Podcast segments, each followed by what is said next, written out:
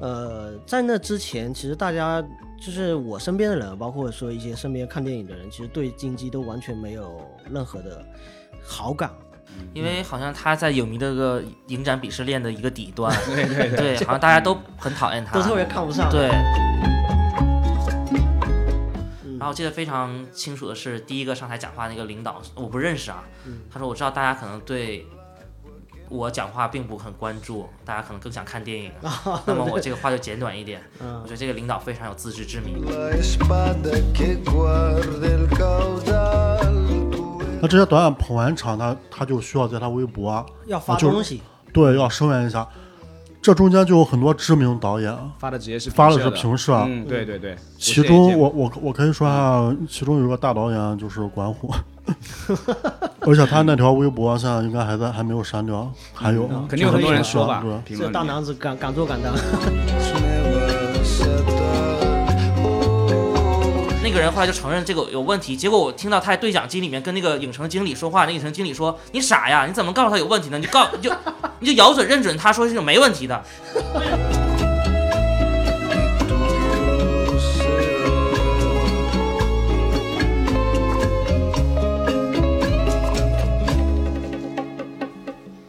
啊，欢迎收听本期的黑熊电台，我是 Tommy。啊、这个厦门刚刚举办了这个金鸡啊，这个第二届金鸡，作为一个本地 local 的一个播客节目，很荣幸能够去聊这个话题。为什么呢？因为，呃，有请到了这个这个行业内非常资深的影评人啊，这个两位老师啊，一个是豆瓣的大神，这个西楼城，这个豆瓣上也是粉丝无数啊。这个在厦门已经办了好几场这个粉丝见面会了，啊，这个西楼大神跟大家打声招呼一下。 嗯，大家好，我是西楼晨。啊还有一位是二火山，是我们这个微博大神啊，微博上面这个两百万粉丝啊，大家好，我是二火山，嗯，之前在电台里边都叫阿和，哦，对，电台里面都叫阿和是吧？然后还有是我们这个呃电台的一个听众听友转为这个今天的客座嘉宾啊，这个郑鹏老师啊。叫我郑鹏老师吗？啊，没，咱们没捋过这个 这个部分。对，呃，那你可以重新说一下，你自报家门一下。嗯就叫叫阿鹏也挺好的，阿阿阿鹏。阿阿鹏是吧？是我给你取的阿鹏对，关锦鹏的鹏是吗？对呀，郑鹏的鹏啊，是吧？都就是出出道都需要一个艺名，是不是？感你觉可以提一下你的电影不无聊呀，就是阿和也是参加过好几期的这个就是电影播部客的。对，之前节目有在电影不无聊做观影指南的嘉宾，哦，电影不无聊，其实也是呃播客里面就是影视垂直类的一个对对，他是一属个于挺出名的嗯，主要是以电影，主要是电影类的一个播客，嗯，其实两位老师呢是现在是过上了这个，作为我曾经的这个这个一个影迷哈、是非常羡慕的一个身份啊，就是看影展，然后是跟着这个电影节走。这个我怎么说呢？能不能简单介绍一下这两位老师各自走上这条道路的这个艰辛路程？ 就是怎么一开始是怎么进入到这个行业里面的？西楼大神先来啊！啊、不要叫大神啊 啊，就就叫阿西就行。然后 我靠，越讲越谦虚。对，因为我发现这边的人好像都喜欢叫阿鹏、阿西什么的。对就，对我觉得这样的也比较入乡随俗。比较接地气，对对对对啊对对，比较乡土文化也啊是，然后我嗯、呃喜欢电影节嘛，是可能最早还是看了那个呃一些影展，嗯后来是在上影节的时候，然后嗯看了几届上影节，然后都非常喜欢。但那个时候是因为有工作，然后就每年都要请一个年假去看上影节，呃嗯然后去年开始的时候也是休假，然后去了香港电影节，嗯，然后利用周末去了北京电影节，然后等到快要上影节的时候，那个时候就，当时就觉得，呃，希望能够有很充裕的时间看片，而不是说每天都要很匆忙的去计算这个时间。后来就辞掉了工作，然后去了上影节，后来又去了连接下来的台北电影节，然后接下下面就是平遥，然后西宁 First，然后是海南电影节，啊，去年去了七个电影节，然后今年是辞掉工作以后，今年就因为疫情嘛，整个半年就没有电影节，然后从七月份上影节恢复以后开始去了上海电影节，然后又嗯去了八月份的北京电影节，接下来就是长春电影节，啊、然后平遥电影节，啊，接下来不是要去海南吗？对，然后来了我们嗯厦门的金鸡，接下来去海南，今年应该大概应该是有六个电影节，去年是七个，嗯，虽然今年是疫情的特殊情况，但是能够跑到六个电影节，觉得也是还是蛮幸福的，嗯。嗯，因为疫情期间，那那我我插一句啊，那疫情期间在干嘛？疫情期间在家宅只着能打在动家哦打看是吧？打动森，就完全不看电影了。那个时 候，对完全不看。对，完全不看电影，因为我看电影嗯的要求介质还蛮高的。我我如果在家看的话，一定要看那个可能是蓝光画质的，或者在投影哦上看。嗯嗯对，然后因为疫情的时候在老家待着，就是没有这个环境。嗯对，因为平时生活在苏州嘛，然后疫情时候跟父母在那边，啊、在家里面待了半年，所以我就几乎就没有怎么看电影。这个嗯我蛮认同的，就是看电影是一个比较需要一个稍微带点仪式感，或者说那个设备上还是稍微得讲究一下。嗯对我有点偏执吧，所以嗯对这些方面都挺偏执的。包括我写短评，也是要求一定要写满一百四十字这种，可能就是我自己一个偏执的这样嗯的小小的行强迫症为。。对对对，嗯嗯那其实其实真的，呃，我刚刚其实感觉到，就是因为看电影这个事情啊，就是，呃，怎么说呢？工作已经影响到看电影了，所以呢，这个工作呢，得得得抛掉，得抛掉，嗯所以呢，来正儿八经的看，认真认认真真的看，不受拘束的看啊。嗯那这个阿和老师是怎么开始？嗯我当时进入这个行业是因为我上大学啊，嗯，我到大二的时候，我们班我们宿舍啊其他五个人他们都玩网游，嗯，我就学不会这个网游，就打级、打到三十五级再往上我就上不了。哦，然后当时在宿舍比较无聊，就嗯、呃那时候就开始接触电影电影，嗯，会下载一些电影看，打发时间啊。然后当年是正好赶上《阿凡达》上映，嗯，就去好久没去影院了。嗯，当时去影院看了一下，发现还是在电影院看电影比较爽就，院线的这种独对特的魅力啊对。然后当时我们烟台那边的影院有一个会办学生卡，就是你，嗯、啊，你办一张学免费办一张学生卡，十五元，什么电影都是十五元。嗯然后从那个时候开始，我等于是下载嗯这边看，然后嗯，然后院线那边也同步看。嗯，就这样一直就是越来越喜欢电影，一直到大四毕业啊。当时想，因为我学工商管理，啊，我嗯们那个专业就是就业很模糊，比 较垃垃圾专业，三大垃圾专业之一。可以当老板，也可以当打工仔，就是 非常模糊。对，所以当时想就是毕了业之后想，嗯嗯，那我就电影看的比较多吧，大学，那就想去北京。嗯就后来后来毕业在烟台打工打了半年，在影院打工打了半年，攒了点钱就去北京。嗯，嗯，去先是去影算院是。北漂了。嗯，哦，算吧，当年、当年“北漂”这词儿挺火，啊挺火，挺火，挺火。 现在还有下漂这词，这个稍稍后可以讲。听说这个阿和准备进入到这个新的世界。 然后当时就去了影院，嗯嗯，干网络宣传，嗯干了一段之后就去了视频网站做电影编辑，后来就是干了工作了有有三四年吧，后来就辞职了，哦就是哦专、专职做自媒体，一直到现在。那还挺怎么说呢？还挺科班的，就是还正儿八经的做电影编辑的。那嗯，视频网站，是在视频网站，对，当时一个视频网站，哦你辞职多久了？我是一七年一七年初辞了职，哦，一直三到年现多在了，。对。但是我正儿八经就是跑影展、跑电影节啊，嗯啊是受西楼城的影响，有， 西楼大大影响。对，因为我们在平遥认识的，对嗯，然后我之前可能在陀螺电影那个公众号上发了一篇文章，嗯然后写了自己去年跑了七个电影节的那个文章的一个感受，嗯可能然后阿和看到了，然后我们今年在平遥的时候见到的时候，阿和就说，嗯，既然我也不上班，我也想像你这样也跑跑电影节，感觉你这样的生活好像，因嗯为他很讨厌北京，就然惺后惺呢相惜了。对我就说那你就离开北京嘛，我们就去其他地方逛一逛，对，我是我是我当时今年去平遥一个最大的感受就是，尤其接触了一些导演、一些上游导演、嗯制片人，就会发现跟他们聊电影会更纯粹，嗯大家不会去聊什么宣传这种，因为我平时做自媒体接触更多的是嗯，电影宣宣发传方媒嗯介，对，所以我就我就是觉得，那我那我我是有初心了，当时来北京的，等于是找回初心，离电影更近一点，嗯所以就是想有，反正有不上班有大把空余的时间，还不如多跑跑电影节。嗯，嗯嗯然后其实两位老师的这个经济状况，其实也目前靠这个是完全可以支撑的，是吧？就是也是可以任性的。嗯，嗯，因为一开始很多可朋以友都很好奇，就是这个这个东西怎么怎九么幺幺，怎么维生，就是嗯经常有人给我发微信嗯，啊，发私信斗油什么的， 问你不上班靠什么？对靠什么为生？嗯呃，我觉得不上班，反正暂时还能活着就好吧。嗯尤其是你会不会觉得就是在厦门被问到这种问题是很常见的，就是大家其实一开始都会关心说，哎，那你靠什么？别说我新认识的朋友了，就是我以前的朋友，我以前的同事，嗯，还经常问我。前几昨天还有就以前的很好的朋同事来问我说你最近都在干嘛？我说都在外面跑电影节啊。那你不上班，你怎么去生活、收入什么的？对，我觉得这个就是每个人选择的路子不一样，因为他们可能自己有家庭、有孩子，然后他们可能自己有更有一份责任感啊。然后，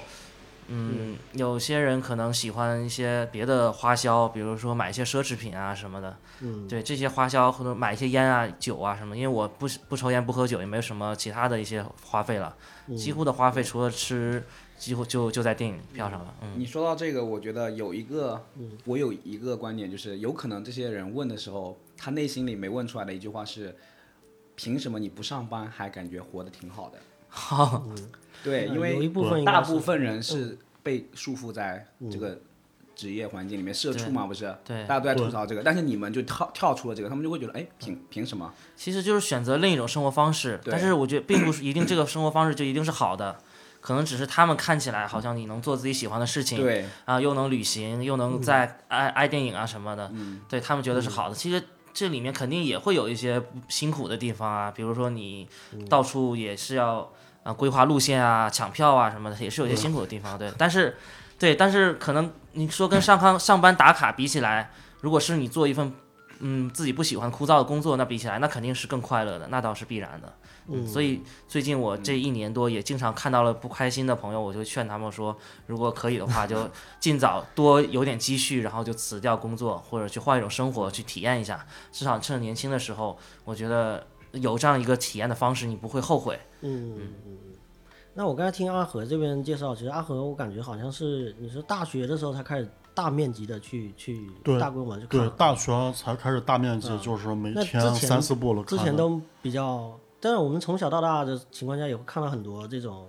学校组织的，包括那种呃家长带着去看的，这这种有吧？有有上以前上中学有组织看《泰坦尼克号然后》啊，还有什嗯么新少林五组，在当地那种以前那种国营大电影是是院是礼堂那种形式是有看过。是咱们几个其实年代应该是差不多，对吧？小的时候除了，其实我我第一次进进电影院其实是上了大学之后，说实话，以前从来没有去过电影院。以前电影院就是整个规模就是这几年才飞速发展嘛，以前小城市电影院很少，其实，而且大家也没有这种文化，要不然就是露天放映看过一些。哎露天的对对，那时候露天放映还会有一些。对。但是我小的时候就是看，比如说电影频道里面，我现在都记得，我我有一初中有一次半夜，在电影频道还是什么民生频道，反正就是一个电视上，我看那个刘德华的那个《星梦奇缘》那个电影，嗯，好吧？还有还有冯小刚好像那个时候，嗯，还有那个黄日华，就是刘德华那个时候，他就是呃从一个小孩子。然后后来甚至变成个老头，他不是吃了那个药嘛？对，对对，对，我就对那个对对对对刘刘德华那个老人装觉得非常的印象深刻，觉得好厉害。对对，那个是我很早的一个记忆点。然后那个时候就是电视上嗯大部分，然后从到高中开始有那个 MP 四啊，后来。嗯其实初中就有 MP 四了，但是 MP 三嘛一开始，然后 MP 四到了到了那个呃高中，就是 MP 四的屏幕也越来越大了，然后那个时候就在那上面看电影，现在看起来觉得非常小，对吧？但那个时候我记得我看了一另外一个，就是那个那个阶段看了另外一个印象特别深刻的片子，就是那个这个杀手不太冷，是我一个同学拷贝给我的，那个时候非常喜欢拷贝来拷贝去歌啊，什么电影啊，对就从对同学那里拷，对吧？对，拷了这个电影，哇，觉得特别喜欢，就是看完一遍又看一遍。那个应该是我第一次主动的去重新看同一部电影，嗯，就是不是说因为他在电视上反复放，所以你看了《还珠格格》看了十遍，这个是被迫的，对吧？但是这个是你自己有自主意识的去看一部片子，就这个稍微不太冷，然后就觉得，反正你会觉得你对看电影的那个感觉跟一般人不太一样了吧？有一个自嗯己主动去找寻的感觉。然后，但是那个年代，很多片子是从那种 QQ 空间里面传什么必看的十大什么片、什么片、什么悬疑片、爱情片那种各种排行榜。对，嗯然后对然后什么《肖申克的救赎》可能也是那个时候看的，嗯，对，看了一些这种以前很大家大陆的经典的片子，对，以前大家都盯着那个榜单去看，比如说 IMDB 的那个呃对对对对250那个250豆瓣榜单250对，对，等等。然后从那个呃大学开始，我也是大学开始会自己呃去找一些，就是从那个榜单里面找的，找很多片子。然后看到喜欢的导演，也会去看这个导演他有什么其他的片子找一找。我其实是在有一个阶段看了很多，在那个我本科的时候，大三的时候去过那个台湾交换了半年，就在那半年在台湾的时候，可能出去的时候不多吧，然后。呃，去那边朋友也不太多，然后很多时候就是在宿舍看片，就那个阶段看了蛮多片子的。啊，去台湾去宿舍看在片，台好浪我也费啊想！问这些，不是我去，但是我在台湾，我当时根本不知道电影节这些东西，是吧？嗯但是我我有没有概念嗯那个时候是《星际穿越》上映，然后我特意去看了《星际穿越》虽然我现在记13年大概记得那个电影院是一个非常垃圾的电影院，特别老，就像那个上海的国泰电影院那种、嗯那种级别的，是是是是，台湾但是我仍然觉得非常震在撼，那个巨好看，觉得《星际穿越》，然后就是看哭了，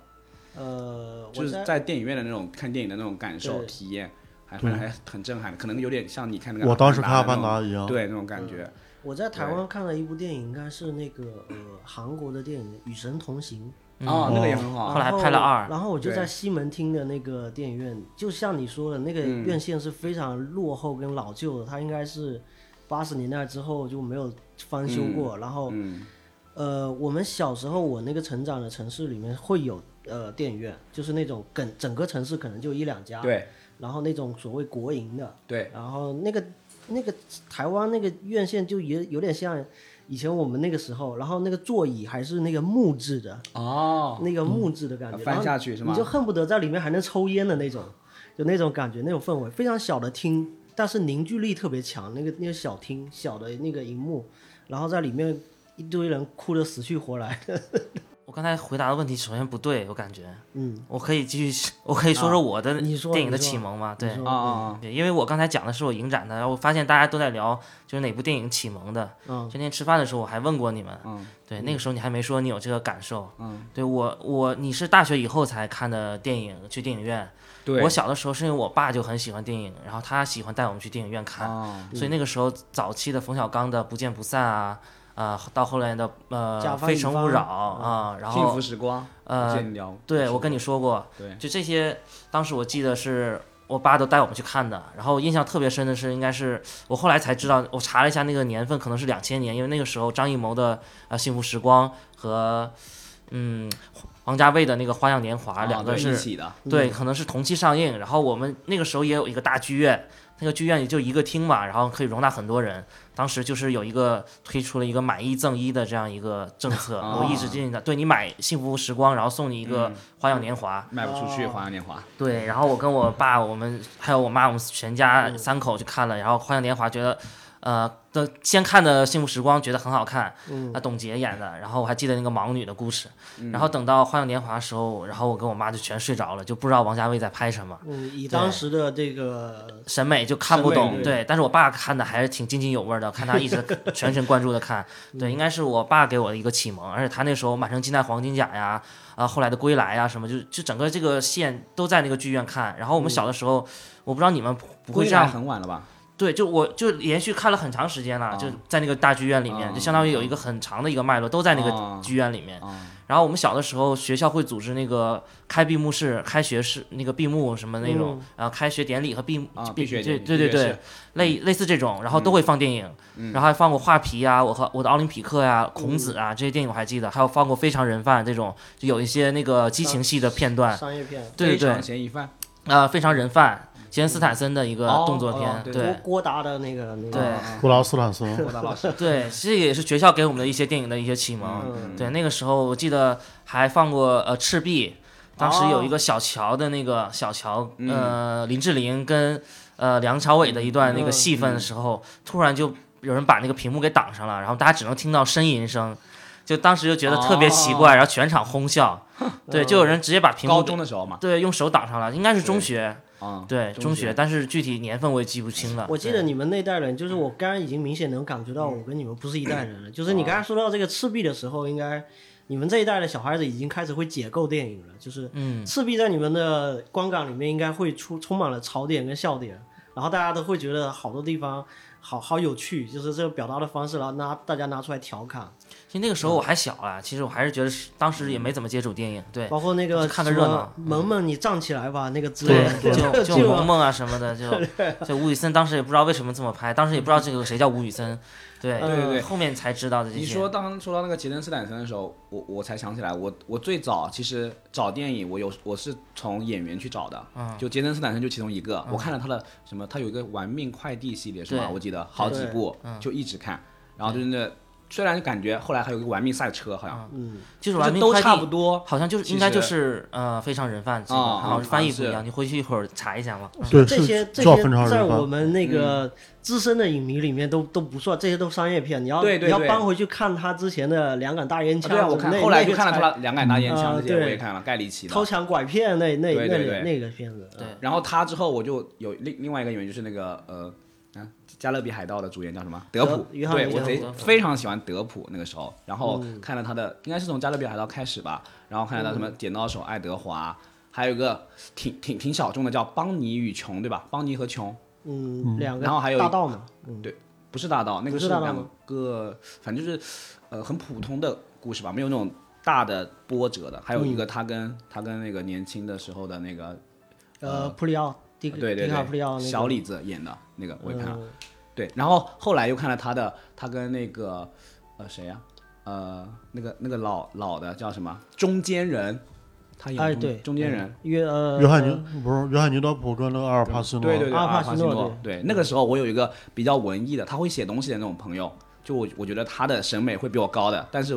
我也说不清楚嘛，但是他就他就告诉我，《中间人》这部片子是他推荐给我的，因为他知道我喜欢德布。然后他告诉我，那个老头子演的贼好，就是阿尔帕西诺。嗯那时候我根本不认识阿尔帕西诺，我也没有感觉到他演的很好。嗯然后后来我又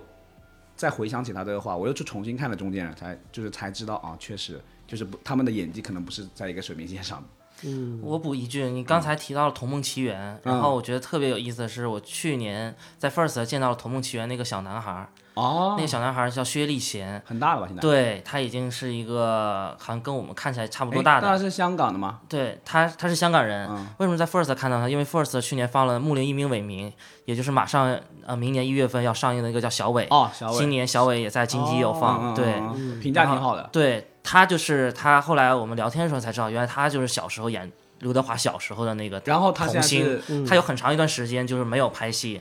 对，然后也曾经有很困惑、很迷茫的时嗯候，我们聊，对，然后这次就是也是黄子导演，然后找了他来，小伟是他主演的，呃，他演的《木林一鸣伟名》当中那个儿子就是一鸣，哦其中一个对，一家三口当中一鸣，哦所以到时候大家可以去电影院看了，对，我觉得这个是非常妙的，他把时空感觉连通起来了。是是是，嗯对，是这这个那个时候是一个童星，现在是一个呃一个文艺片的一个儿子，而且马上要上映了。嗯，对你感觉到他，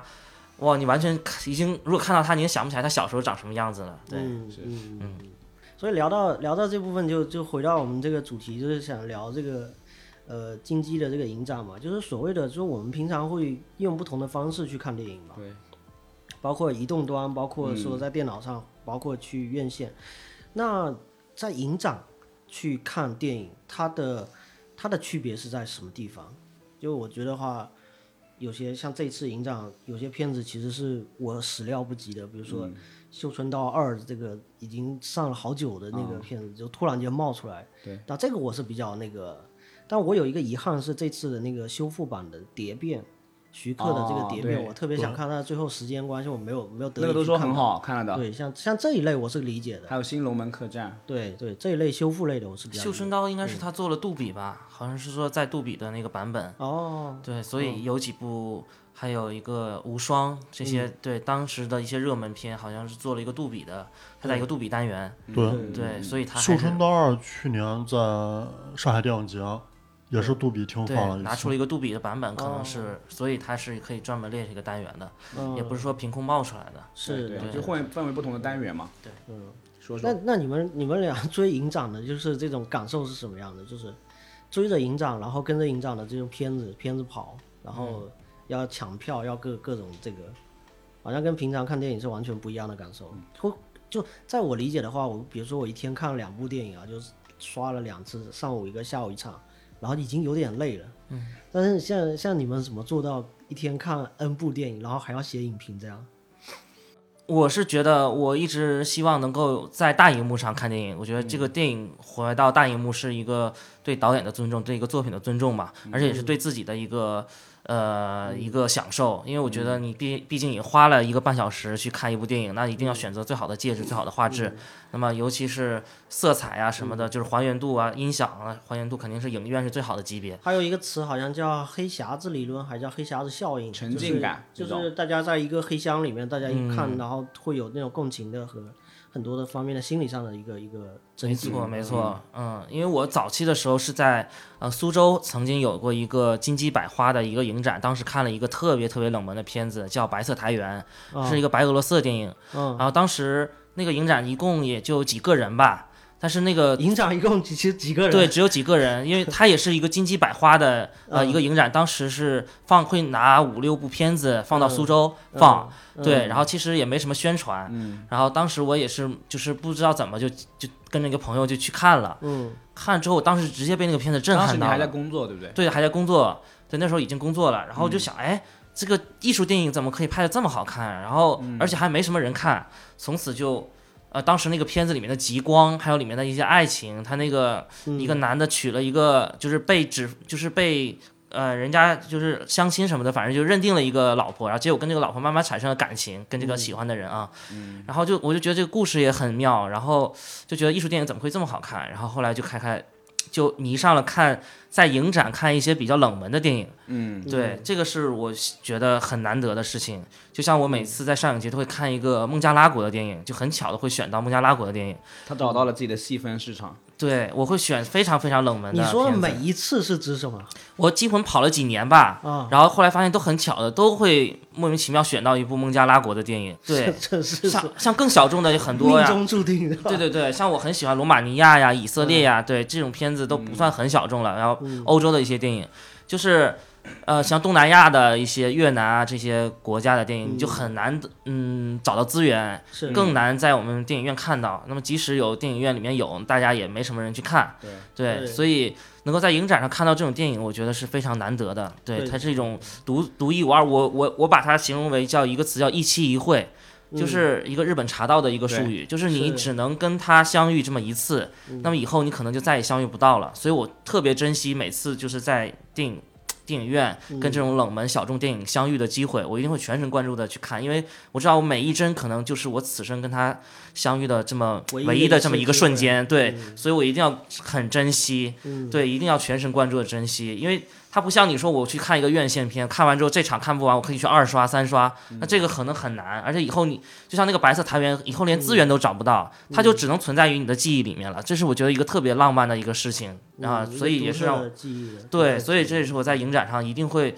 喜特别喜欢选择一些比较冷门的电影，因为一些热门的或者呃会上院线的一些华语片，嗯以后可能还会看得到。对对，所以我就很，一是我会很专心、很珍惜和他相遇的一个机会嗯啊；二是我觉得在影展看电影就会觉得非常虔诚，是一个一种洗礼的一个过程。嗯嗯，是一个忠实的电影的信徒的 对进行了一番表白。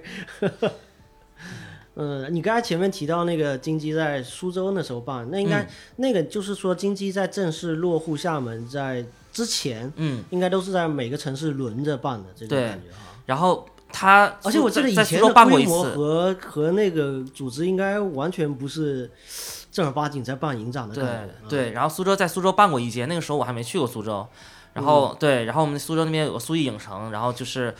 当时就是我也不知道为什么那几年，那、苏他们就会弄几部片子过来，嗯刚开始还是 DCP 拷贝，到后面就是画质非常渣的一个 HD 的，就是他们还用暴风影音放的，在那大荧幕上放， 对，后面几乎就没有什么人管了，所以我真是觉得那次能看到那个破白色哦破苔原摔，了 对那一届，我当时看了几部片子，还有个《堡垒坚实》，一嗯个二战的题材的纳粹的片子啊，还有就几部片子都非常棒，嗯然后就也都非常小众，嗯，然后后面就没什么人管了。对，其实我更觉得那那次看到那个片子难得，而且它是给我一个启发，对艺术影展的一个启发，对，让我爱上了去电影院嗯缘分啊，一去个影展契看这种机小众电影。嗯，所以你刚才提到那个白俄罗斯的电影，有点像出淤泥而不染的感觉。对对对啊这豆瓣上好像太这难了。就七个人啊看过，好像，嗯，好像还是有几个还是我一起的朋友看的，嗯，标记的。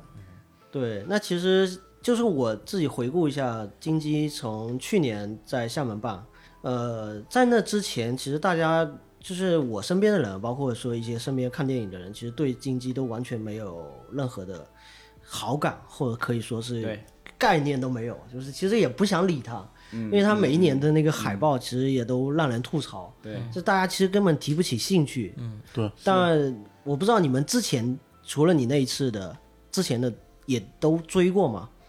就在金鸡落户厦门之前的这种，没有吧你你们有追过吗？嗯啊，没有没有，因为好像他在影迷的这个影展鄙视链的一个底 端，对对对对，好像大家都很讨厌他，嗯都特别看不上。对，嗯但是对于我来说，就像我刚才说，我跟大家的很多影迷口味不一样，有些人可能是看一些热门新片，嗯啊，比如说今年会有来乌海啊这种，嗯，或者嗯、呃马上要上的那个海南有那个恋曲一九八零啊这是嗯种，就是它有一些大的明星卡司或者流量小生什么的，嗯，对我是喜你知道我喜欢冷门新片，嗯，所以这次在金鸡的那个片单上，我就看到了它有个国际展映单元，嗯，放了几个我特别感兴趣的片子，有个巴勒斯坦的片子叫《二百米》，嗯啊，还有一个以色列的叫《电影和我父亲的死亡》，这个片子是入围了戛纳的啊，二百米是入围了威尼斯啊影那个一威尼斯日单元的这个片子。对，因为我平时很喜欢研究这个一些电影节他们的一些入选的片单，那么这些片单如果能在国内影展看到呢，我就会特别留意一下嗯嗯，然后这次我觉得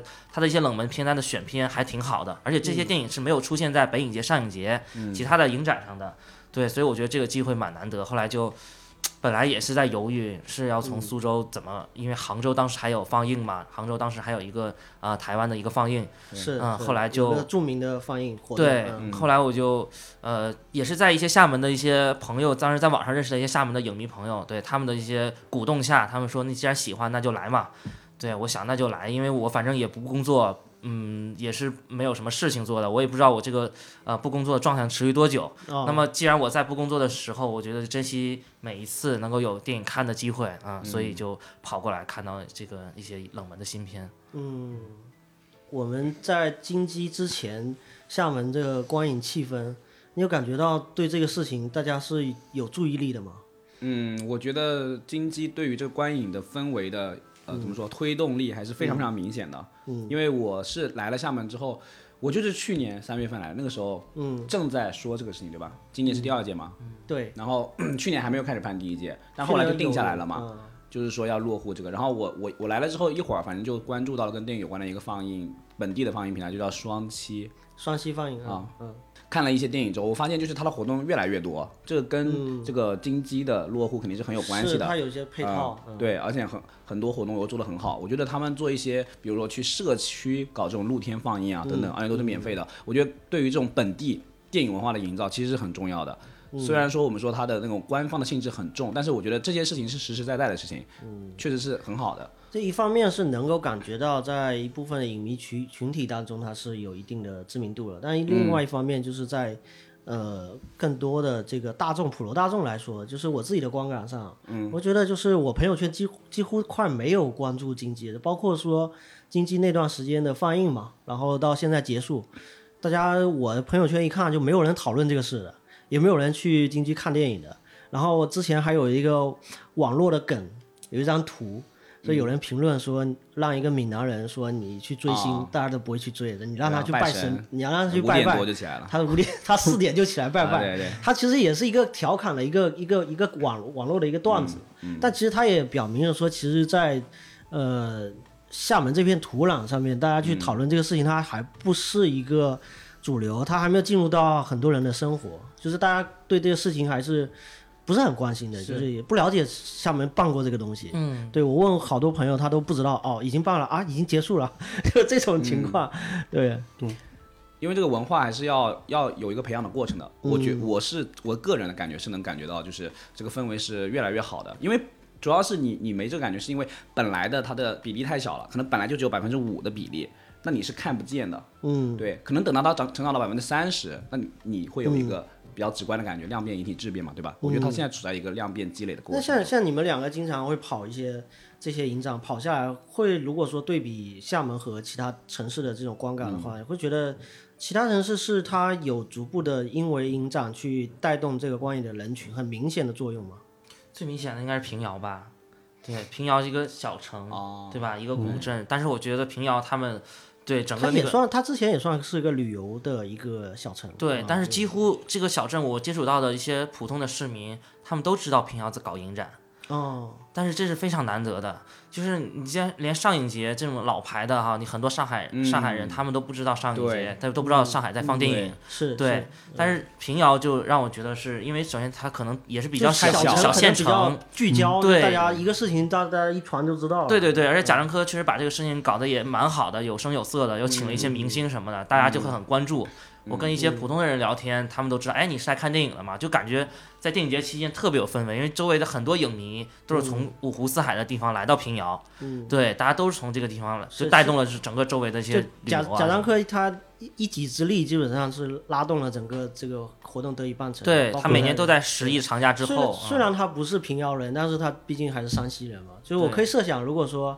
呃，厦门的金鸡，它是有一个，呃，如果厦门出现一一个明星或者一个嗯核心的，对对，如果他在这里振臂高呼啊，什么，大家是会有一种接近性，天然的一个接近性嘛。嗯对对，所以对这次金鸡也是会选像姚晨去做这个呃形象大使嗯啊，他还是有这边的人吗？还有那呃姚晨是这边的人吗？嗯、呃算福建的，哦算姚晨是包福建括人包括那个呃欧豪是找了欧豪福建平人，嗯平壤人，对，啊，然后也拍宣传片啊宣传这片嗯种，嗯他可能也是在找一个接近性，让让这个在地的这种普罗大众是能够感知到这是我们福建的，不是说我们在看一场外外面的人办了一个会，而是说我们自己有参与的这种这种感觉。我一个外地影迷嗯直观感受就是，我去到一个城市，首先我下了车或者到了机场，那么我首先会看到一些物料。对那么我对这次我在厦门也，我到厦门北站，然后坐高铁的时候，发现也看到了一些金鸡，然后坐地铁的时候也有一些金鸡的宣传片在放。嗯对我就还有包括城市上这个呃路灯啊挂的一些挂幅。对，包括地对铁里面，包括那个一些花卉，那个就做了花艺的一啊个一个对展示，，包括万象城的那个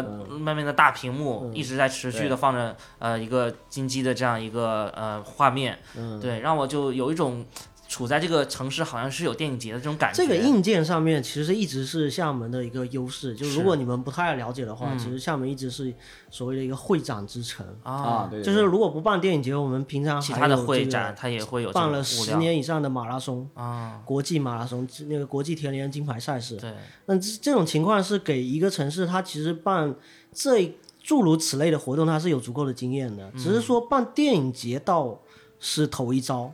嗯包括整个电影产业要如何去。因为去我走刚嗯刚去过长春电影节，然后就会很明显的感觉长春电影节那个它在分布在各个城市的万达，嗯那你只有到万达那个里面才好像有一些贴纸啊什么的哦嗯啊，知道有什么片子，但是整个城市里面你感受不到这边有什么电影节的感觉，可能就是他做的还不够，嗯对，但是这个就。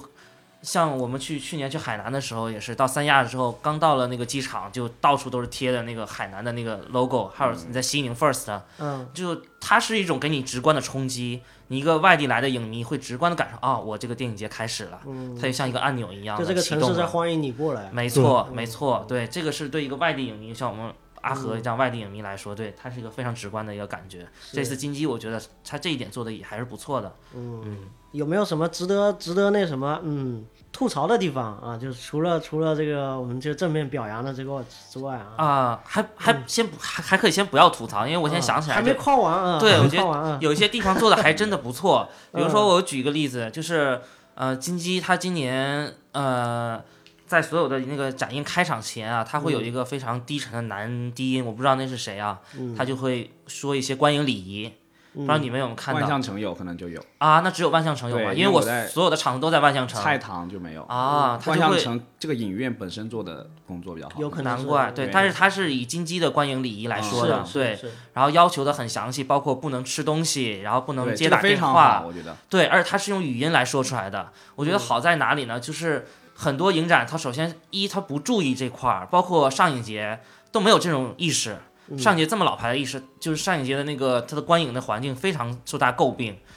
它连这个意识都没有，就是它有很多集体票，很多团体票，然后所以我们入场的时候可可能会跟很多就根本不是影迷的人，他们可能嗑着瓜子啊，拿着电脑啊就进来了啊，全程打手机啊，玩手机什么的，对，你就根本感觉就嗯花了钱就觉得特别不值，就没有这个就看电影的氛围。那么然后做的比较好的是平遥，平遥它开场前会有一个很非常幽默的动画，那个动画呢、是不出声音的。所以开场之前，你知道很多人是低头玩手机的，所以他也看不到这个观影提示。它是一个观影礼仪的一个提示，说大家，而且对观影的也不是很重视，包括他是告诉你主创来了，大家要啊、注意要给他掌声啊什么的，就是很杂。但是这次金鸡是我看到的，应该是我如果没记错，应该是我第一次看到它是用声音来提示你，即使低头用这么大的声音，你也是听得到的。嗯对，所以让我一个感受就是，可能是我或者是我所有看的这些场子，我看了一共二十二场吧，二十场电影，我觉得整体都还不错。就是很多观众他可能你如果提醒你一下，他就会自己会注意一点，嗯你否则就可能普通观众他没有意识因到为他自不己知道这个影东响西到别人，对。对，嗯对就是我们这种公共意识还是比较比较淡漠的，就是很多人把电影院当自家客厅，然后在聊天什么的。对但是他说了一下，就一定是有效果的，嗯所以让我觉得这个点是首先经济做的还非常不错的，让我觉得嗯很厉害。嗯他想的其实很简单的一个事情，之前不是会有那种贴片的歌吗？记得吗？放完电影片，那个是啊零二问唱的，那百个老歌汇的那个会放，对对上那个海上海的百美汇啊，啊它整个系列的影城会有这对个对东对，那个西，歌也挺好的。但仅限百美汇。对，仅限于百美汇，所以百美汇整体的观影环境和氛围都还不错。嗯对，但百美汇属于比较高端的上海的一个一个、嗯对一个影城，对它的一个体系，嗯，然后它它但它那个幽默也是比较幽默的，嗯它那个幽默我感觉还是不够，我就觉得哦就是要你直接告诉你，像我在嗯香港电影节，人家直接就会咔咔咔非常三个声音告诉你，哦就是但非常醒目的一个叉号，罚多少钱？对，吧嗯告诉你不许录屏，不许怎样，对我会有惩罚，我会有罚法律款的很惩高罚，哦，对香港那边那个那个感觉是对看，看完严厉的感觉 警告你，告诉你这是违法的。对非常紧张，所以你在香港完全看不到有人举着手机，嗯，嗯首先跟他们的环境素质有关系，二是你绝对看不到有人拿手机录屏的这个。对对啊。说到手机录屏，我就你刚刚不是要听吐槽吗？我就先插播一嗯个吐槽。你有见到吗？我在那个个菜堂，我也见到了啊，我在菜堂看那个那个电影叫什么？反正很像《还珠格格》那个电影，是一个呃民族电影。什么电影会？ 我知道，可能蒙古阿鹏蒙古看了的很多民族对电影，什对，么什么乌云之下还是白云之下？不是不是不是不那个，是，叫叫乌什么东西？然后呢白云之下，重点436是那个呃，我在看的时候，因为我我我刚好我去的也挺晚的嘛，我就坐的后面一点旁旁边的座位，然后我就看了一会儿，就发现前面一个一个呃，不知道不知道是谁嘛，看不清楚，但是看到他在拍照片，然后而且还拍视频，有时候，然后第一次就算了，第二次算了，然后他就时不时的就要拿出来，我就有点受不了了，然后我就我就走走出去，走到他旁边拍了他一下，我说，但是当我拍下他之后，我才发现他穿的是那个民族服装，我就知道他肯定是主创团队的 人员，啊对我就知道，但是我都我都已经走到那儿了嘛，我就拍，我说这个不能录的呀，我就这样说了一句，嗯然后他那种反正看了我一眼，后来是没录了。然后等到那个电影结束之后，不是有映后单元吗？然后我才发现我他发走现嗯他走上去他了走上台之后说：“ 大家好，我是本部本部片子的导演。你就很尴尬是”吧？，对，然后我啊他应该就是想，白了你一眼嘛， 他是想说，可是我我拍不拍我 我有思考还过，用你说就是导演这样做是有合法性的吗？嗯就算有合法性，他一定是不正确的，他影响到其他人，他就一定对是不正确的嗯因。为在电影院平射，它它首先是一个影响到他你人的行可以为，在自己的放映室里面、自己的放映厅对嗯放自己的片子，你想怎么拍怎么拍，对，但你也不要流露出来。是嗯对，这个我跟他讲，我上影节看到过，我们当时看《春潮》全球世界首映的时候，对某位主创，哦他就在第一排还开了闪光灯去拍他自己的名字，嗯嗯结果就为后面上海的一个影迷直接痛骂了，骂了脏话去骂他。对，后面大家知道哦，原来他是那个片子的某位非常重要的主创。对，但是这个行为也是他，因为他开了闪光灯，整个全场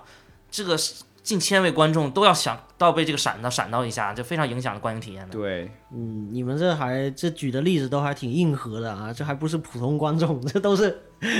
这都是是啊电影主创自己对评测，你普说通观众举着找我谁说理？ 啊我会直接告诉他，像今年平遥的那个开幕片《烟火人间》，就前面有一个大妈就拿着手机她录，嗯然后后来我就我看到这种情况，她离我比较近的，我一定会告诉她，我就直接拍她一下，说这个东西不能拍。对对，我当哎这个时跟一定那个要导一演定要就这及么时制说止的。首先，它一是影响其他人，二也是对版权的不尊重。是对、嗯他们可能自己本身没有意识，或者观影的这个体验、观影的经历比较少，但是嗯我觉得这个有义务告诉他。但是我这个东西其实不应该是影迷做的，应该是电影工作人员去做的。嗯，但是这个是对很多工作人员是这种失职，嗯，这种缺失。嗯对对，但是我觉得得万象城做的比较好的一点就是，呃，万象城的工作人员，我观察他每次他每场放映几乎都来巡视一到两次，对他们会进场中间，比如中途他也会来巡视一下，看看放映的情况怎么样，嗯这个然我后还会走到这个中间，就影院中间来整体看一下这个观影，然后他们会在那边写，我就观察一下，他们可能我就觉得对万象城那个工作人员的印象还好、嗯好很多。好，嗯首先点名一下刚刚那部电影叫做《乌胡尔图灰堂》，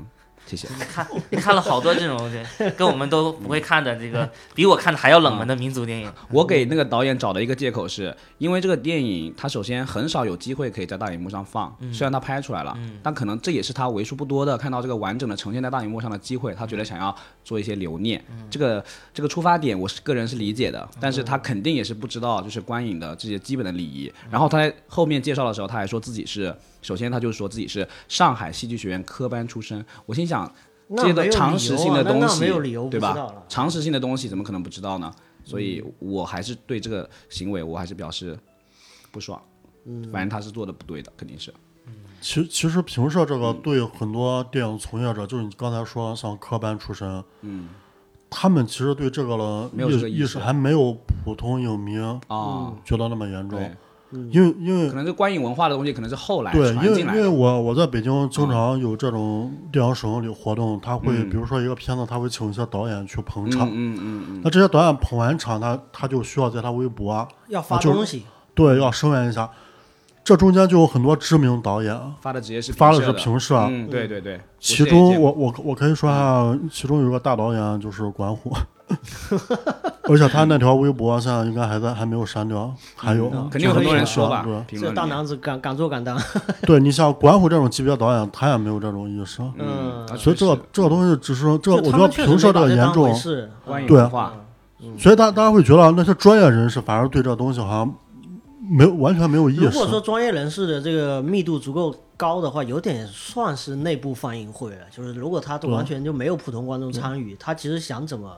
拍的话，其实是他他妈自己去约定俗成就好了。对，呃那好像不是说大众语境上的我们在讨论的那种，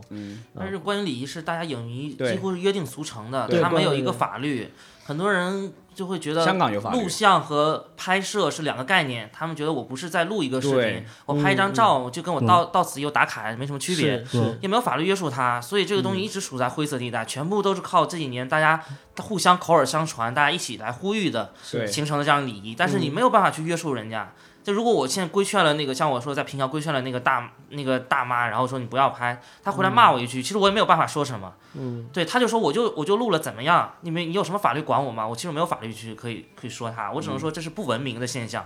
这就是因为我们大家对这种公共你在公共场所的这种你这意识太淡漠了，公共文意识明的一些意对嗯是的意识很淡漠。我我的我提一句吧，就是在万象光那个我看那个纪录片的时候啊，呃，我是进去了之后已经在放少年是放吧在在放这个宣传片了，就是其实是那种印钱的、嗯呃热身的这些短片吧。嗯，那个时候我注意到它是没有声音的，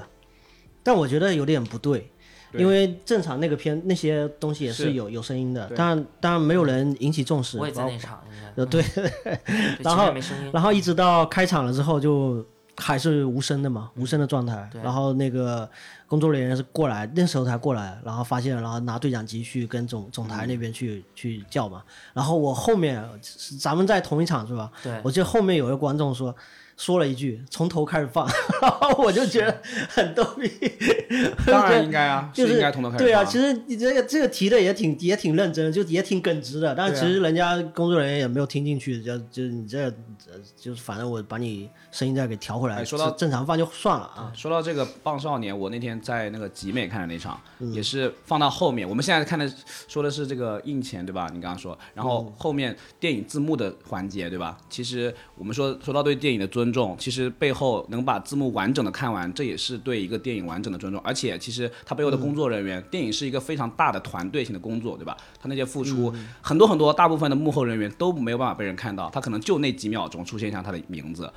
嗯但是呢，其实国内大多数，呃，大部分的电影院都不会说很重视说这个片尾字幕的问题。很多时候，特别是热门嗯片，特别是那种呃什么黄金档的时候，他就弄到一半就掐掉了。其实为了多是排一些场次什是么的。是是，嗯，嗯但是那天其实不存在的，就棒少年那天是不存在的，所以他其实只是单纯没有这个意识，没有这个概念，他就放到一半，他那还在唱歌呢，而且那个歌还挺好听的，就是那种是唱的张那震个岳和热狗，对当时当时对热狗对对那个首歌那个啊再一个见嘻哈，再见嘻嘻哈哈的，对对，对再见再 hiphop 见，嗯，对嗯，然后他唱完之后，有个女生很很大的声音就说：“为什么要掐字幕？”就喊了一声，我觉得很印象很也深刻。没有映后的交流，有交流啊，啊就是为了弄映后因为，有映后交流，对啊那那个倒可以理解的，有不时可候以理解啊，当然不有可一以理定交流，解，有时候他会提前掐，让让主唱那这是错的呀。呀。这个完全不可以理解，对呀这个我听说了，在第一轮的时候，他们放那个在街上。当时有两位很知名的影评人啊，我们就不说是谁了。然嗯后他们有一有映后，就把《在街上》后面那个片尾曲给掐掉了。是后来他我主动说的，影评影评人不的是啊意，思哦他们就掐掉了，然后影评人就进来了嘛。啊是我看到了一些影迷群里在群里面讨论，嗯大家非常的愤怒，说为什么会把这歌掐掉了？对我能理解的一点是，他们首先是希怕大家看到这个字幕没有走耐了，心嗯大家就走了。对，不知道映后有对对还有个交流活动，对对，但是完全可以说一句，对，后面他们就直接有有人直接工作人员说一下，说后面有个映后，大家坐没着错耐心等一下，我们有个沙龙什么交流，对没问题。那你把这个歌曲掐掉了，已经破坏这个电影的完整性了，没这是错非没常错不可以，没错对不可以的。因为这个电影它从它的片头到它的片尾一直字它幕是一个走完整的完，作品，它才是一个完整的作没品。错你掐掉任何一瞬间，你都是亵渎了这个导演的这个工作。是的，嗯，而且是全体工工作人员的工作，对对对，这也是我们要吐槽的一点，是掐了这个片尾嗯啊、然后加上你刚才说的没有声音啊，我补充了一点，就是我看了，因为比较多，看了二十二场之后，我看到有两次，至少两次是画幅放错的，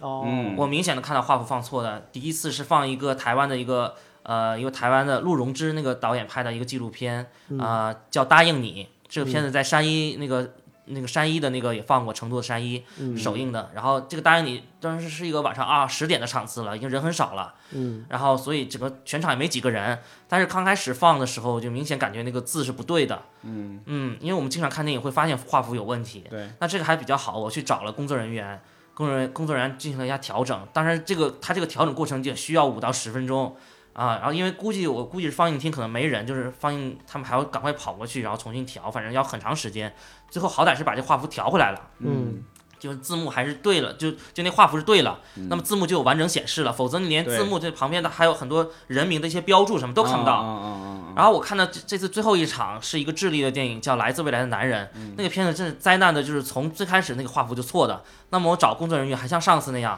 他们也到最后也没调对。嗯，然后没调对呢，没也有就这字幕嗯一直这样，就从头到尾不是它有字幕，就是正常字幕应该是中文，下面是英文嘛对。但当它画幅放错的时候，你只能看到一半儿的中文，啊然然后英文是看不到了，然后只看一半儿中文，所以看起来就非常吃力。是，但是我理解他没问题。画幅错误的很大的问题也是，就是人就被砍头了。本来人家上面就是人的头上是有留白的，对画面头对有留白的，正常摄影是这样的，但你就被砍头，这格局非常小，你看起来非常累。嗯嗯，但是没有办法，因为他们调了一下，可能也是按上次那么调之后，就他们调了之后，那个字幕是突然变没了，嗯然后他们赶紧又下来调回来了。啊，嗯，然后他们就调不好了。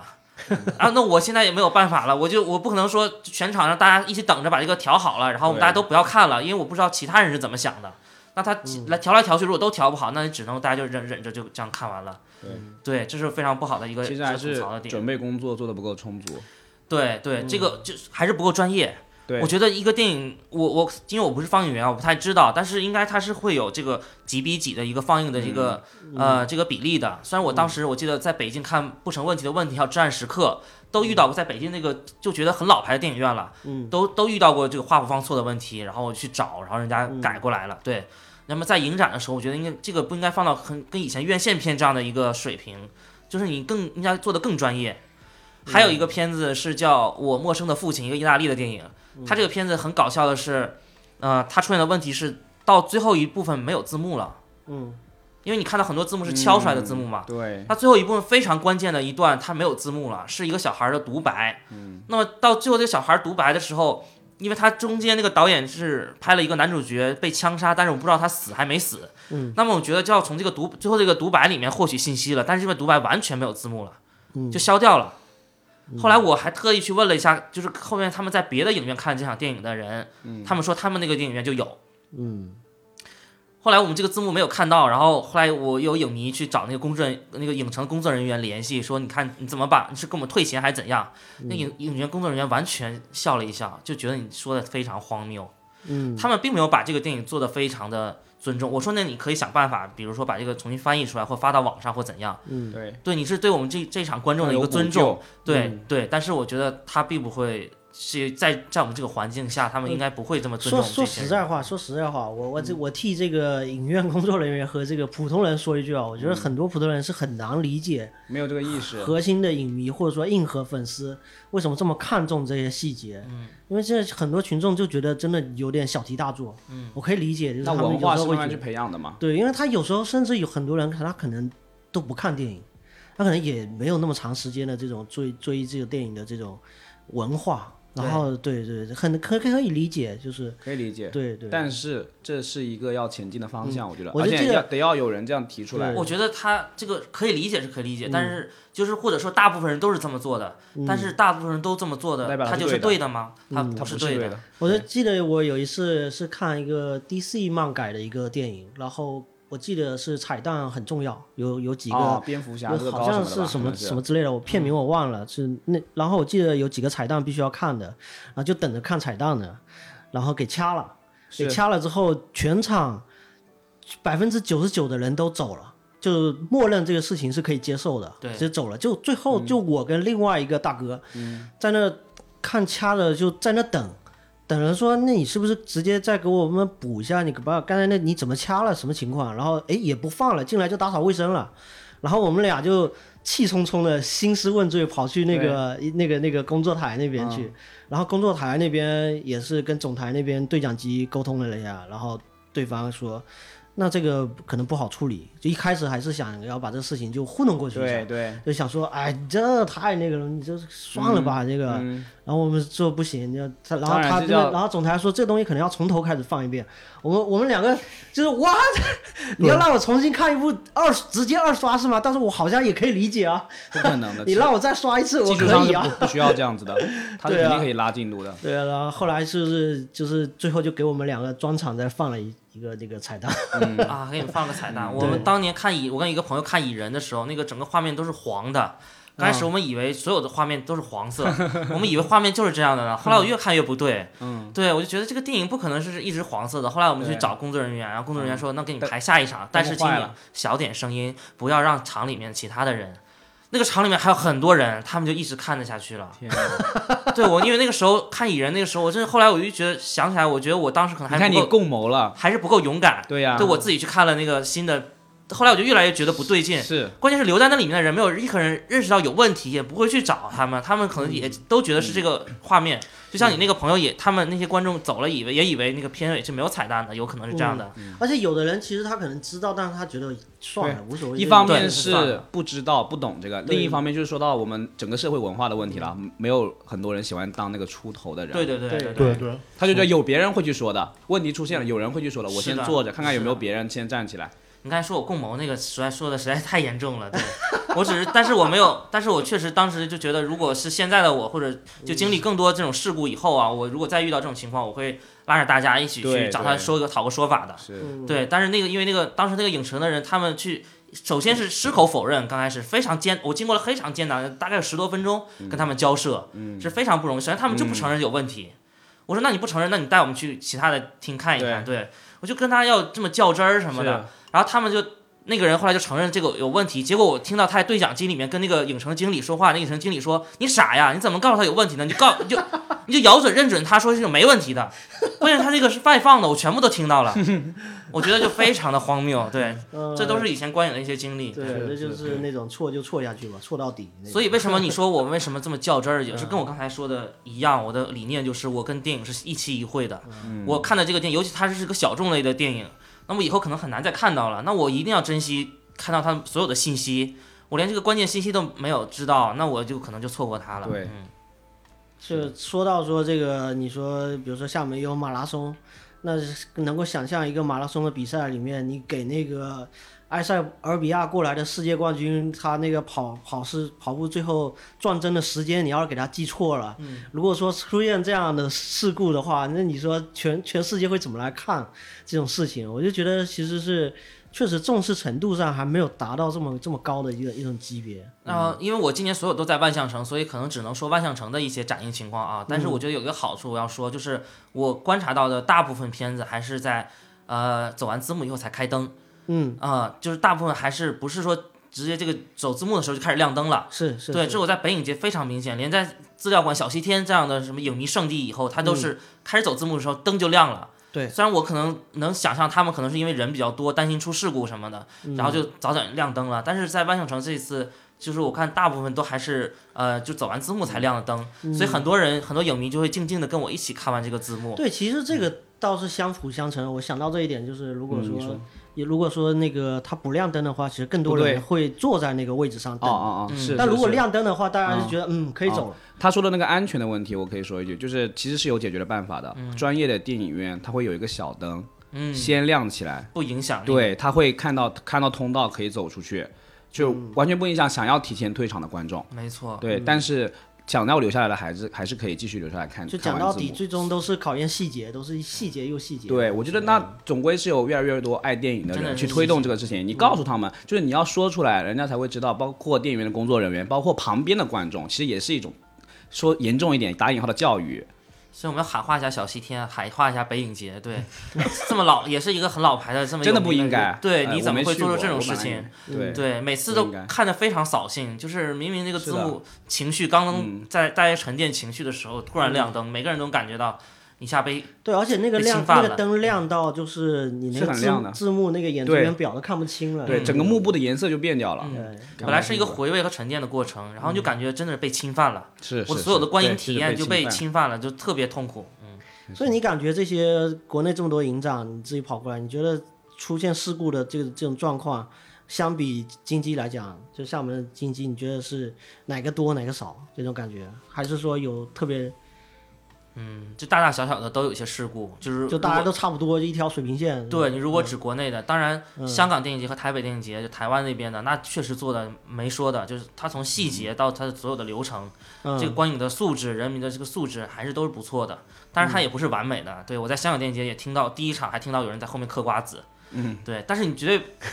绝对看不到有人在说话，嗯，有人在拿手机亮手机的屏幕，嗯，对，然后完全不会有人在讨论剧情，这个真不会。但是他们也会有那种就是迟到的，嗯，呃，会或者迟到个五分十分钟，然后突然进来到处找位置的，嗯对，也会有一些影响。但是台北电影节它是有这样的要求，就是二十分钟以后是禁严止入场禁止入场的，嗯即使你有票也不可以入场了。嗯，这对个是合理的。对，但是我们是没有这种规定的。嗯，嗯，所以二十分钟之前就也会有很多人陆陆续续进来的。对，但是进来之后也会有些影响吧，但是他们至少我们看不到他们很多我们大陆上经常常见的就是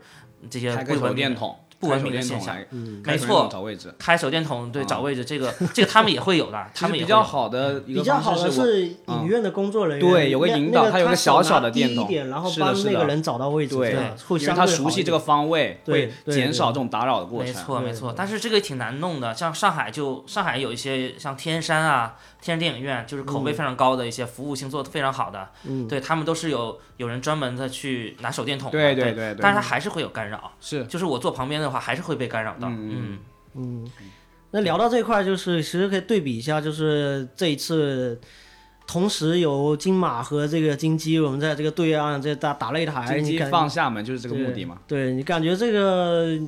这个金马可能这几年未必都有机会去了，你怎么怎么看呢？嗯我觉得非常可从非常可惜啊，嗯就是因为你在金马看看金马，或者是去香港电影节会看到很多没有删减的片子，然后哦，题材更大胆，嗯哦，但是没有办法，那你现在选择金鸡的话，它一定它的嗯选它的选材呀，还有它的嗯这种很多很露骨的或者尺度大的电影，它就不能选了。嗯，对，但是只能说这也是作为一个备选的方案。那你不能去到那边的时候，那么金鸡它以前是没有影展的，嗯，那么近几年它也是在学习金马或者搞了一呃国际影展什么的。对，这嗯倒是对对对对，那我觉得挺可惜的，就是我特别喜欢这些冷门的这些片子嘛，嗯看的人还是很少。那今年来了有斯里兰卡的电影，呃，《追上子弹的孩子》，还有伊朗的电影《窗外的远洋》，还有呃呃一个埃塞俄比亚的电影《逆风少女》。嗯，对我还记得这些片子，对这些片子都非常小众，你可能以后很难在电影院看到他们的国家的电影。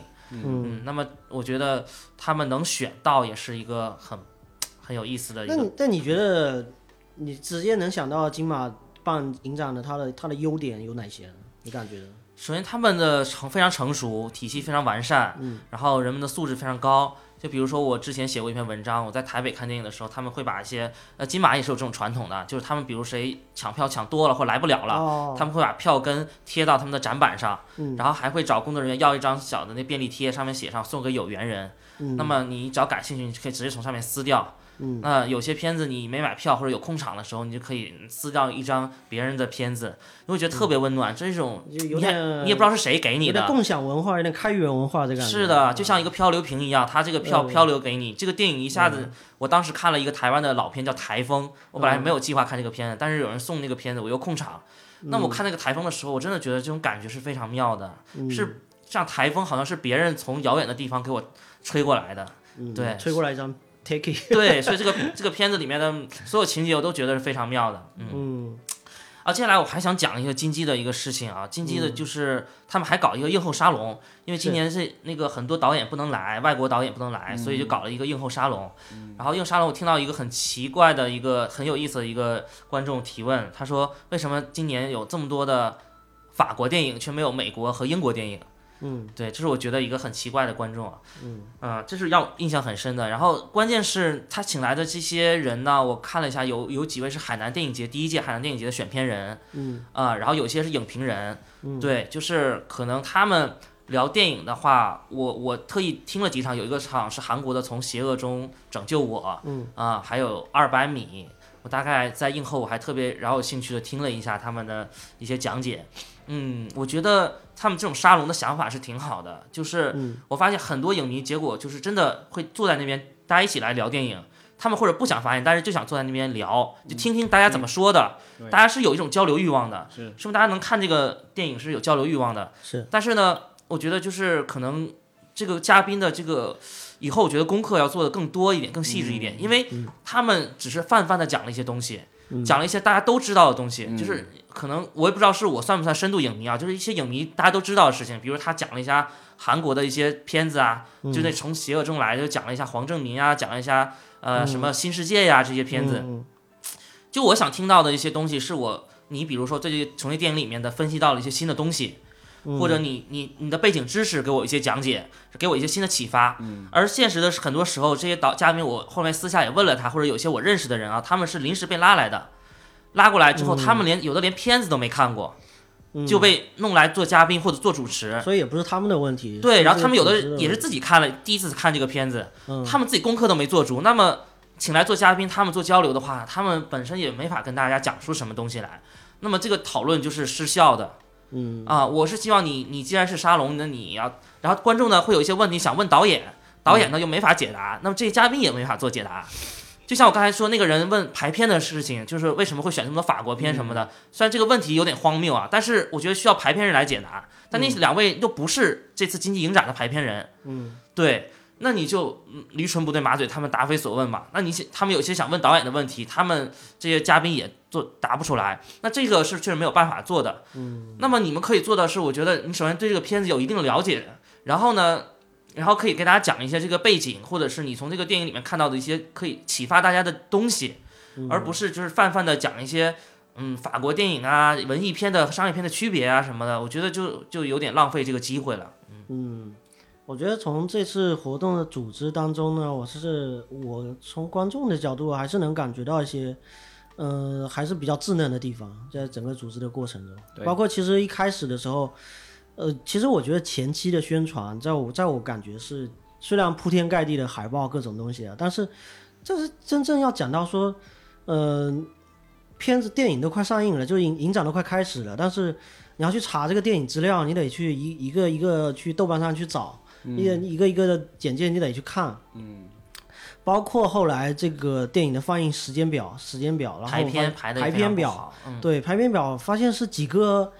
影迷在自行的在在整理，嗯然后整理成了一个文档，然后我们相互之间分享，然后能够去看，包今包年的括海南也是这样的，今天抢票的时候，他三亚的海南也是这样的。对，我觉得这应该是官方去把这东西做好的是一个的一个工作。这就是我们大陆这个电影节他们的经验不还是足经验不导足致的。对对，嗯嗯上影节在这块儿做的就比较好，对他们的片单分发，然后在淘票票做的日程表嗯对，啊，毕竟是比较老牌了，搞了几届了，对。是的，嗯但是你看海南和经济这个，完全就感觉他们慌，非常慌乱。然后像对长春电影节也是，他们呃分了批次来开票，嗯都搞了一个分分，先开了一一半儿的票，然后再开后边儿一半儿的票，那就是他确实准备不好。那虽然我可以理解他可能有一些运输嗯的拷贝运输的问题什么的，对。然后这个排片儿也有很多问题，像排片儿很多是同时间撞时间的，对，撞时间的，嗯。然后我想看的，比如《天地之间》和《二百米》两个都是巴勒斯坦的电影。嗯，都是讲这个起这个呃，他们巴以冲突中间这个墙的这个事情，嗯明明可以做一个对照，就是比如先放二百米，再放天地之间，嗯，他们搞了一个同一时间来放， 对我就只能二选一了。对本来是如果是一个嗯先看后看这样的话，是一个观影的一个特别有意思的一个对补充，嗯，但是虽然有人跟我说是他们有两轮放映嘛，那你可以在两轮放映里面第选，二轮的时候去看但另是外一你个。在第一轮的时候，我不知道哪些我在第二轮可以就是排到啊，第二轮的排片是不知道的。那嗯我只能盲选，我该选什么呢？第一轮我选完之后，第二轮假如那个空闲的时间又是我看过的，嗯那就那就很痛苦了。而且对外地影迷也不是很友好，对，这就是他们准备也不够充分，啊，比较匆忙的一个原嗯你因。说你特指对外地影影迷不友好的部分是指时间表吗？呃，嗯我只是就是很多人给我强调，就是当地影迷强调，他说是有两轮放映的。嗯，对我我吐槽排片的时候，会也会跟那些影展那些工作人员聊，嗯他们说我们有两轮放映啊，外那地你人那只你能为来什一么非轮啊要看第二轮呢？那你不会看第一轮吗？这就让我非常语塞，我不知道该怎么说。嗯，的意思就是好像我们撇清关系了，我们有两轮，那你本来是你自己的问题，你看不到那是你自己的问题，跟我嗯排片没关系。但是我觉得很好的选择就是你可以在一些空档或者同一个时间段，比如都在九点开，呃几个时间二选一，那么都在十点开一个。或者都在呃同一这个去年海南做的很好，就是同他们都是同一个时间段，然后会有几部片子从中选择。哎，接下来是不是要说一点好的地 方了？可以让阿和来夸一夸厦门这个城市。这是这两天这个对带着两位这个也是走街串巷啊，这个嗯走着走没有巷主，要是他们自己走。而且阿和是参，我补充一下，阿和是参与了一些官方活动的，嗯对对我对想他从从这关方面东就说一活下动论坛什么方面可以给阿我阿啊们讲和讲，啊是对官方对对邀请来因的，为我没有这个参与这个方面，都光看电影了。嗯我我是参加其中一个手机电影的一个活动，嗯，就是如果没有这次活动，可能我也不会来，不会来金街。嗯因我来金街，因为我不像西楼城，他是来就是看那么多电看片影，嗯我是就是参加一个活动，然后我那个活动完第二天，等于金街也就结束了。嗯哦，嗯，所以你也没看什么片呃，我就是看了一个《棒少年》，然后自己买票看了一个《一秒钟》，嗯哦我，我等我就看这两部电影。嗯那这活动怎么样？你感觉他们的组织？嗯，他那个活动，嗯，其实就是跟一般你像，嗯，北京电影节啊、那种一样，就是组织一个商业性的论坛。华为嘛，因为它是华为发起，华为联合金鸡奖，就是说，嗯，因为它其实我觉得是配合华为未来那个五 G 发展，嗯所以它推出一个手机电影计划，嗯，这很多影展都会有这种配套的活动嘛，对，它属于一个配套，嗯等于其实，嗯，我觉得还是比较商业性。嗯，听着有有点商业性， 对对，就像因嗯为我之前参加北影节了一些论坛，像这种活动，嗯，其实都是比较官方，因为他会请一些政府的人员来嗯，站场，站台，嗯对，所以大家其实聊聊起来也放不开话题，嗯， 这个倒是可以理解，就是这类活动你确实也对，弄不你出也你花也来没法放开聊，因为嗯在金鸡这个场合本来就是政府主办，是，我也参加了一个就国产新片的一个好像开幕式，也是一个活动，嗯，官方活动，因为那天实在是没有电影看了，嗯，然后就去了之后，可能听了一些领导讲话什么的，就泛泛的放了一个片子，然后给大家颁了一个奖，嗯对我感觉跟电影比较远，跟宣传比较近，嗯，对，然后可能媒体即使去了也没有什么收获，也没什么亮点和报道。嗯然后我记得非常清楚的是，第一个上台讲话那个领导我不认识啊，嗯他说我知道大家可能对我讲话并不很关注，大家可能更想看 电影，那么我这个话就简短一点。我觉得这个领导非常有自知之明，嗯，非常好，非对常他好的领导嗯他，可能知道自己怎么样，对，但是他的流程还是要走，对，有对三个领导去讲话，嗯，对，这个还是就觉得离电影比较远的一些活动。嗯，对我们更想看到的一些可能平遥这块儿做的也蛮好的，就更、嗯更回归电影本真。对我领导可能也有一些讲话，但是更多的还是放在电影上。嗯嗯，也有领导讲话，但是可能会搞一些论坛什么。因为这次，呃，这次我们也没有媒体身份，然后嗯呢，可能把媒体身份卡的比较死，所以他也搞了一些官方论坛，但是我没有嗯办法参与，所以也没有办法去评论他们搞得怎么样。嗯，嗯希望就是明年以后可以有更多机会参与一些金鸡的一些大师吧、论坛呐、这样的活动。哦嗯，对，像我们在海南就可以参加很多，去年伊桑霍克、黑泽清啊、阿萨法蒂啊、嗯关锦鹏的大师班，然后就是大家都可以随便进去做的，嗯对，然后只要你提前领票或者媒体就可以去听，啊、这个我觉得就哎非我常插的一接句地啊，这气。嗯个所谓这种大师班是也是这种呃，像对谈性质的吗？像论坛性质的吗？嗯，嗯对，大师班一般就是呃，他会找一个呃主持人，嗯主持人他首先是非常了解的啊、然后就请了这么一个导演，像呃之前平遥贾樟柯有跟张艺谋对谈，今年跟哦刁亦男对谈，哦，哇，这个觉得收获非常就是大。重觉得重量级的这种对谈了。对，嗯嗯，平遥每次都请位请这么一位嗯啊、然后你今年请也找了田壮壮，嗯对，首先导演贾樟柯就非常懂电影，嗯然后他也非常了解导演的脉创作脉络。那么他跟导演导演这个聊天，你然后这个导演也非常喜欢倾囊相授，讲一些嗯喜欢对青年创作者的一些启发，他的一些电影理念，包括他看世界、看人生的一些理念，嗯都会给我非常妙的一些感受。对，像刁亦男今年这次旁征博引的，然后讲了一些布列松的一些创作理念啊，他怎么看电影，怎么爱上电影的。嗯去年张艺谋也会讲到，他是一个职业的导演，他说你不要把我当成一个作者型导演，然后我是个职业导演，我就是一个拍片儿的，我就是把文字的一些东西、影像都出表用影像来表达出来。对，这个个就解答了我很多我们觉得他为什么会拍三枪啊，拍一些很多另类的东西，嗯啊，拍长城啊，拍英雄什么的，呃，包括那个他早期的一些作品，嗯对，这个就你非常有收获。听完之后，你会不管怎么说，当一个笑料，当一个茶余的饭后的一个话谈资，或者对一些创作的一些嗯创作者来说，都是有很多帮助的。对，这个大师班就是很有意义的。嗯，但是我觉得，嗯，金鸡金鸡好像就对这块儿就比较差，好像没看到什么大师班这嗯个我东感西。觉应该是，如果说落户时间这么长，它还是会带动整个，包括我看到一个新闻说，厦大也要开始办电影学院。我觉得像类似这样，它好像有点像要从电影的这个产业的侧面要要要要一起做起来这种感觉。那如果说，因为其实厦门并没有这个电影方面的院校，如果有的话，可能是集美那边某个某个学校可能有这个方面的专业，嗯，但在除此之外就并没有说这这专业院校了，嗯，那但首先也没有这样这种呃核心的这个听众了，如果去办这种大师班也是需要这样这种土壤，嗯，去这么多人有这种需求才会，我觉得是相辅相成的，嗯嗯，其实它就是一个讲座啦，应该是一个讲座啦。但是这个讲座它的质量怎么样，取决于你这个嗯策展人啊，嗯他们能不能或者是交谈的人啊，他了不了解电影，懂不懂电影。嗯就像这次听说那个《棒少年》的映后啊，有一位主持人，他直接问这个导演，这个纪录片导演说：“哦你哎，你是怎么调教演员的？”嗯对，说你这个你是怎么让这个小孩儿就听你话的？什么这种嗯特别的外行的问题？然后那个导演说：“我是个纪录片，我怎么调教演员啊？”对啊，嗯就说明这个他请来的主持人或者怎样，他是不懂电影的。嗯那不懂电影和懂电影的明显就他是不一样的。嗯那么观众收到讯息，他这个机会是挺好的，那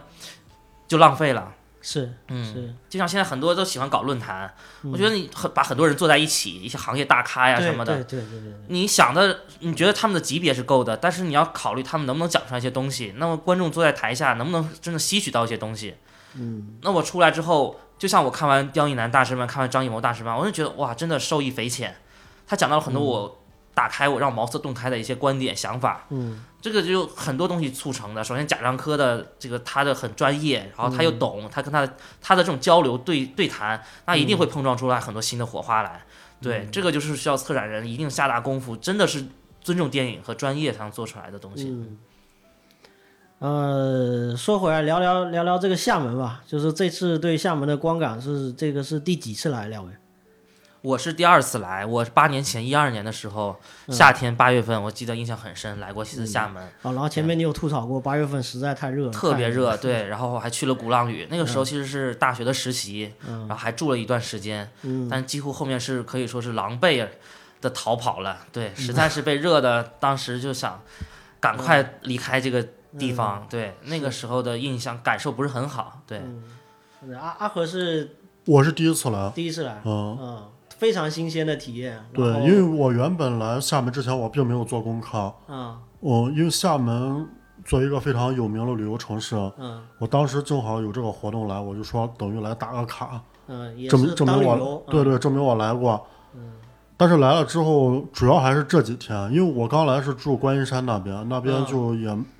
就是等于是不在主城区，嗯对对对，嗯没什么人，也没什么人。对我当时反而还觉得，就是说厦门还挺发达，因为那边全是 写字楼， CBD，对对对，还挺发达，现代化。嗯然后直到来这边，嗯才是真正就是接触到厦门这边的风土人情，嗯。就是瞬间就爱上这城市。然后是前天去上的鼓浪屿，昨天昨天上上的昨鼓天上浪的屿鼓浪屿，对，嗯我我们俩一起去的鼓浪屿，然后阿和一路上刚开始我感觉他还挺漫不经心的，就是对这嗯场旅程没什么期待 啊。然后上台上这上了岛以后，刚开始还说哎，真是一个落后的，就是说一个过气的网红城市，嗯因为当时很多热门的店面都关掉了，哦我不知道是因为疫情还是因为是淡季，反正很多岛上很多店铺是关掉的。嗯对，然后刚上岛的时候，结果越往里走，阿和说越香，嗯对，因因为因为来厦门，嗯，鼓浪屿又是必打卡的一个景点，对，差不多，所以所以就是我去之前，嗯，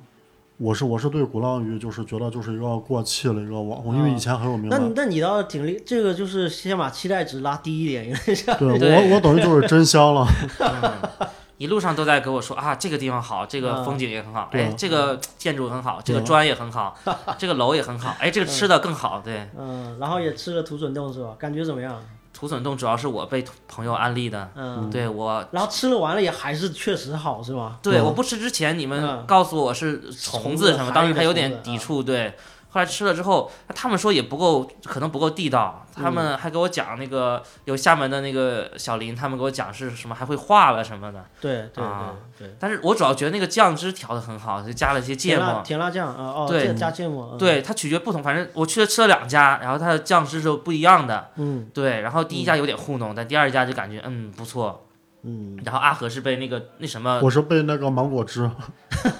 对他我们本来一个就是大妈在那边卖芒果汁，嗯然后我们她就是冒卖很卖力的吆喝，嗯然后这么吆喝呢，我们一般本能是抵触的。嗯，对，对后来对我们就买了两杯，结果。好到我们没走几步，又转回来，又买了两杯，又买了四杯。而且在我们买完之后，后面又来了一群人，然后看我们买也跟着买了。对，关键是他觉得里面东西真真的好纯，然后而且是非常甜的、嗯啊，又没有其他味道，真的是鲜榨的芒果汁啊。对我们以为它上面会弄一些加一些香精啊什么的东西，啊，那个都是现榨的，基本上现榨嗯果，汁，也可能跟南方的水果确实这个对味道也很那好本来芒果就是热带水果，其实我是们的很多，其实你要注意到，厦门很多行道树是芒果树，对它从天上就会砸下来，嗯啊但是一般咱们不吃那个。啊，鼓浪屿上也有芒果树，对，嗯然后会有偷偷有人会把那捡起来，然后流入到市场里面啊，啊，这个这个倒是也挺不好的一个地方啊。嗯对，所以我们在北方也吃芒果，但是你知道北方的芒果就是青，有些青芒或者很对酸、很，有点涩，酸，嗯对，很难吃到这么醇厚的。嗯，完了吃的还是不错，嗯对，我觉还吃我了这觉得个必须，春饼、海蛎煎，对对对，我觉得必须得为鼓浪屿打个广告，嗯，我觉得它它没有过期，